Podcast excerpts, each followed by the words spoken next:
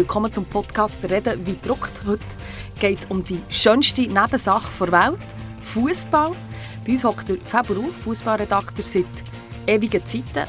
Hier ist auch der Dino Bürki vom Online und ich bin Claudia Salzmann, ich arbeite im Stadtressort. IBE hat letzte Woche ein 2 zu 2 im Hinspiel geschafft, in einem vollen Wankdorf. Jetzt müssen sie gegen Belgrad daheim antreten. Fabu, du wirst dorthin gehen. Und wie, welche Chancen rechnest du für IBE aus? Ehrlich gesagt habe ich das Gefühl, IBE hat sehr gute Chancen, weil äh, das 2-2 vielleicht gar nicht so schlecht ist. Wenn IBE jetzt das äh, Heimspiel hätte gewonnen, würde Roter Stern Belgrad wahrscheinlich loslegen wie die Feuerwehr im Rückspiel. Jetzt wissen die auch nicht so genau, soll man offensiv spielen, soll man verwalten.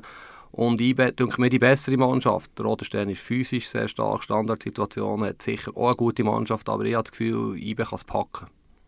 Und das ist ja auch immer krass jetzt für euch, wie ihr schreibt. Gell? Im Wankdorf war es voll, es war sehr aufgeheizte Stimmung. In Belgrad wird es auch nochmal ein Nummerli grösser werden. Tangiert euch das eigentlich beim Schreiben oder kannst du das gut ausblenden?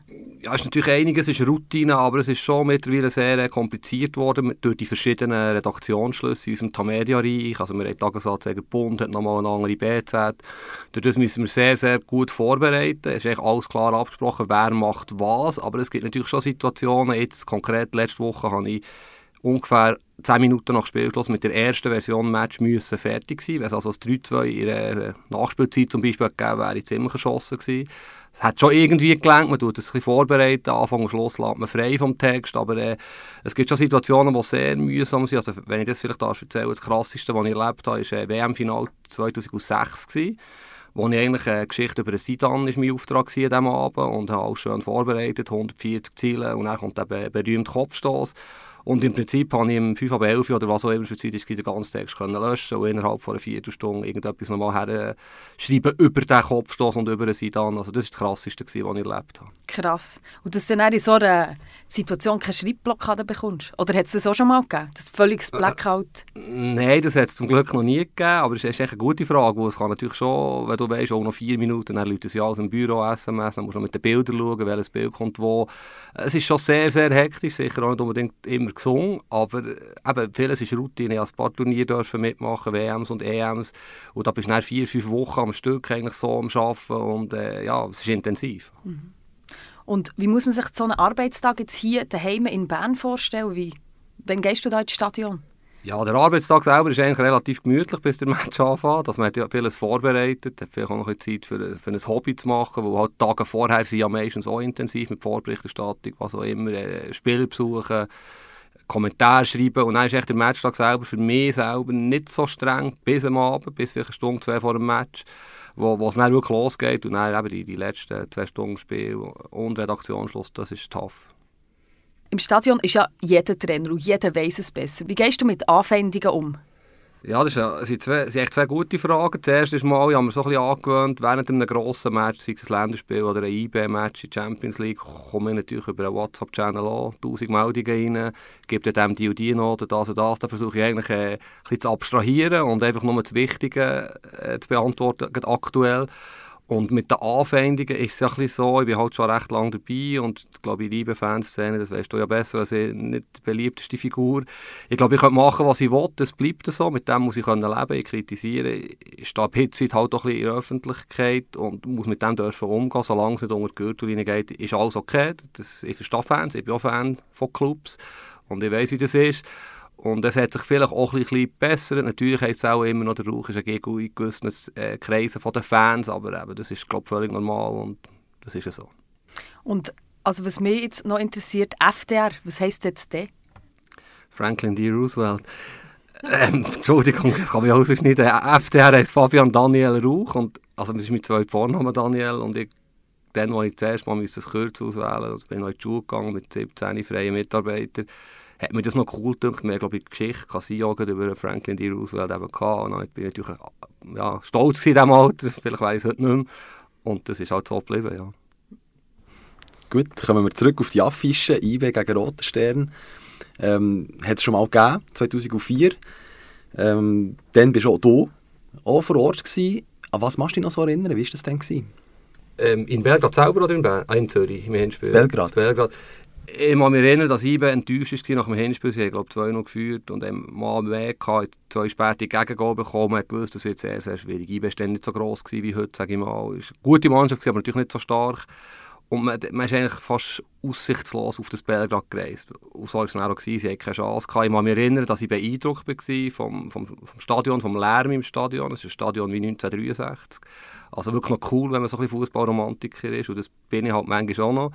Und es ist ja immer noch genau gleich. Also das Stadion sieht noch genau gleich aus. Das wird, das wird relativ kompliziert für die jungen Fußballer. Und dann ist es wirklich so, dass ich keine Chance gehabt. Also es ist irgendwie, glaube ich, weiß jetzt Minuten nicht mehr, aber es war relativ klar, früh klar, gewesen, das wird nichts für IB. Es hat dann eine 3-0-Klatsche gegeben, nach einem 2-2 im Hinspiel eben auch. Also, du bist auch gleich zuversichtlich, dass es nicht wieder so rauskommt. Ja, ich tue gerne vergleichen, das gehört zum Journalismus, aber ich denke, das kann man jetzt wirklich nicht vergleichen, abgesehen vom Resultat natürlich, was das Gleiche ist, aber die Mannschaften sind ganz anders, IBE ist viel weiter und grösser als dann, er hat Spieler im Team wie der Lustenberger, wie der Waro, wie der Suleimani, die hoffentlich für IBE auch zum Einsatz kommen die erfahren sind, die routiniert sind, die internationale Klasse mindestens mal verkörpert haben und, und äh, so wie ich es erinnere, war Roter Stern dann viel spielstärker gewesen. Und äh, ja, heute sind sie ja wirklich mehr über mit Ausnahme von Marin, der ein guter Kügler ist. Und äh, ich glaube eben auch nicht, dass äh, Roter Stern wie dann wie die Feuerwehr kommt. Irgendwie, es ist eine andere Mannschaft, sie spielt anders. Und darum habe ich das nicht das Gefühl, dass es wieder ein 3 gibt. In Belgrad bist du aber letztendlich auch noch gewesen. Vor zwei Jahren haben sie ja gegen Partisan gespielt. Ähm, eben die, die Stadt, wie hast du die erlebt? Ich bin ehrlich gesagt, äh, Fußball war schon ein paar Mal zu Belgrad, ich glaube etwa fünfmal mit der Nationalmannschaft, mit Thun sogar, FC Thun, ich glaube auch mal Europa League da gespielt, IB zweimal. Ich finde es eine super Stadt, wirklich, gerade im Sommer natürlich, ist äh, mit, mit dem Fluss mit dem Partyboot, sage ich mal, auf dem Fluss, mit äh, den Käferlis. Man sagt, das ist eine Mischung aus Berlin und St. Petersburg, da gibt es tausend Bezeichnungen. Es pulsiert, es ist nicht so teuer, natürlich, wie Westeuropa. Die Leute finde ich eigentlich sehr angenehm, wenn sie nicht auf dem Schubplatz stehen oder in der Fankurve und äh, es 2 zu 2 in 89. Minute steht. Das ist äh, halt eher Fanatismus im Fußball. Ich finde es eine coole Stadt. Ich freue mich sehr, jetzt dorthin zu gehen. Als IBE-Fan weiss ich nicht, wie fest dass ich mich würde freuen würde. Sie sind jetzt in den letzten Jahren in Zagreb, in Kiew, sie waren Bahnenorte, sie wissen, wie man sich muss verhalten muss in solchen Ländern, sage ich mal, wo halt don't show any colors, also vielleicht nicht mit dem einbelieblichen Ausgang logischerweise, aber das wissen die ja. Es ist sicher nicht ganz ungefährlich jetzt dort als IB-Fan, aber jetzt für mich als, als Journalist, äh, da sehe ich jetzt kein Problem. Reisest du mit dem Team zusammen im Flugzeug, ist das nicht ein Problem zwischen Nähe und Distanz, das wir wahren im Journalismus? Mo, wir haben eh schon eine recht äh, krasse Nähe, wo wir Berner Zeitung Bund sind, unter anderem auch. Also, klar, mit der Media ist jetzt alles noch mal ein bisschen anders, mit den Zürcher Medien, wo wir auch erscheinen mit den grossen Texten von eBay, aber wir sind eh recht nahe. Also das ist mittlerweile kein, kein Punkt mehr, vor allem mit ja eBay so, äh, du kannst auf wenn du mit der Mannschaft reist, im Flüger darfst eigentlich nicht mit den Spielern reden, ist Kontaktverbot, ist klar, die müssen sich konzentrieren. Du hast zwei, drei Möglichkeiten mehr am Flughafen, Start und Landung mit den Leuten vielleicht zu reden, aber ich bin ein paar Mal mit mit ihm, ein paar Mal nicht, das ist halt die Regel auch finanzielle Frage. Ich meine, ich fliege jetzt mit äh, EasyJet oder mit Swiss, da gibt es x-Flüge, fliege natürlich billig da, kann Airbnb-Wohnung nehmen mit einem anderen Journalist zusammen, da, da zahle ich am Schluss ein Drittel oder ein Viertel von dem, was die Reise mit würde kosten, was halt meistens relativ teuer ist. Also, ich will noch einmal schnell auf, du hast schon angesprochen, eben mit, mit dem IB-Libli raus. Ich selber war ja schon, bin erst einmal zu Belgrad gewesen, im Ausgang und eben hat die Leute auch freundlich erlebt. Der eine hat mir sogar irgendwie ähm, das Libli abkaufen und wir haben einen Libli-Tausch gemacht, so wie nach einem Match eigentlich, aber völlig, völlig locker. Und ähm, ich kann mir das vorstellen, eben, wenn du als, als, die als Fans erkennen gehst, ist es ganz anders. Hast du aber schon mal erlebt, du selber du weißt, wie du dich verhalten aber hast schon, schon Situationen erlebt, wo ähm, eben vielleicht Fans sind angefindet worden? Ja, ich kenne natürlich auch den einen oder anderen Fan jetzt näher, all die Reisen und all die Jahre. Ich muss mich jetzt konkret zwei Situationen erinnern, eben eine in Kiew, wo glaube ich ein paar beim Mittagessen waren oder am Nachmittag auf einem belebten Platz und da sind zwei, drei Hools von, von Dynamo Kiew und haben gesagt, Gila, jetzt ist Zeit zum Gehen es war eine sehr unangenehme Situation gewesen. und letztes Jahr war Zagreb. Letztes Jahr in Zagreb ist ist es noch recht krass gewesen. Wir waren in der Bar, gewesen. die Uhrzeit habe ich vergessen. Und äh, dann ist irgendein IB-Fan reingekommen und gesagt, in einer Viertelstunde kommen da ein paar Schläger von Zagreb los, wir müssen abholen. Und offenbar haben sich die gegenseitig angemacht und dann hat der von Zagreb gesagt, die holen Verstärkung. Und dort waren wirklich viele IB-Fans in dieser Bar. Und eigentlich mit Ausnahme von zwei, drei, die nicht Liebe oder nicht Schal oder so haben, sind da wirklich abgesäckelt. Also das hat mich krass gedacht. Ich bin geblieben, wo ich ja, ja ich hätte auch Deutscher sein oder Franzose oder whatever. Für mich aber so Situationen, du musst einfach in solchen Ländern wirklich aufpassen. Aber wie gesagt, die IBE-Fans, die meisten, die wissen das. Und es hat ja selten, glaube ich, einen Zwischenfall gegeben. Auch mit der Polizei unter anderem kann es zum Teil in anderen Ländern nicht so angenehm sein, wenn die Büro zündet oder äh, wenn du auf dem Fanmarsch, gut, in Belgrad gibt es wahrscheinlich keinen, aber Zürcher Fans haben mal in Kopenhagen etwas erlebt, da ist dann auch Toleranz für die Polizei. Also das sind wir, die werden hier schon mit Samthändchen angelenkt im Vergleich zu diesen Ländern. Andere Vorbereitungen, die du triffst, jetzt mehr beruflicher Natur, gibt es, ähm, keine Ahnung, tut man da schon einen Kommentar verfassen für den Fall, dass IB weiterkommt und für den Fall, dass es ausscheidet? Oder was musst, was musst du im Vorfeld noch alles machen? Ja, ja, mittlerweile fast in jedem Land eine gute Kontaktperson als Journalist. Das ist noch hilfreich, oder? Und mit dem habe ich jetzt immer ein bisschen, äh, geschrieben oder telefoniert. Er hat dort Artikel für uns geschrieben vor dem Hinspiel in, in Bern.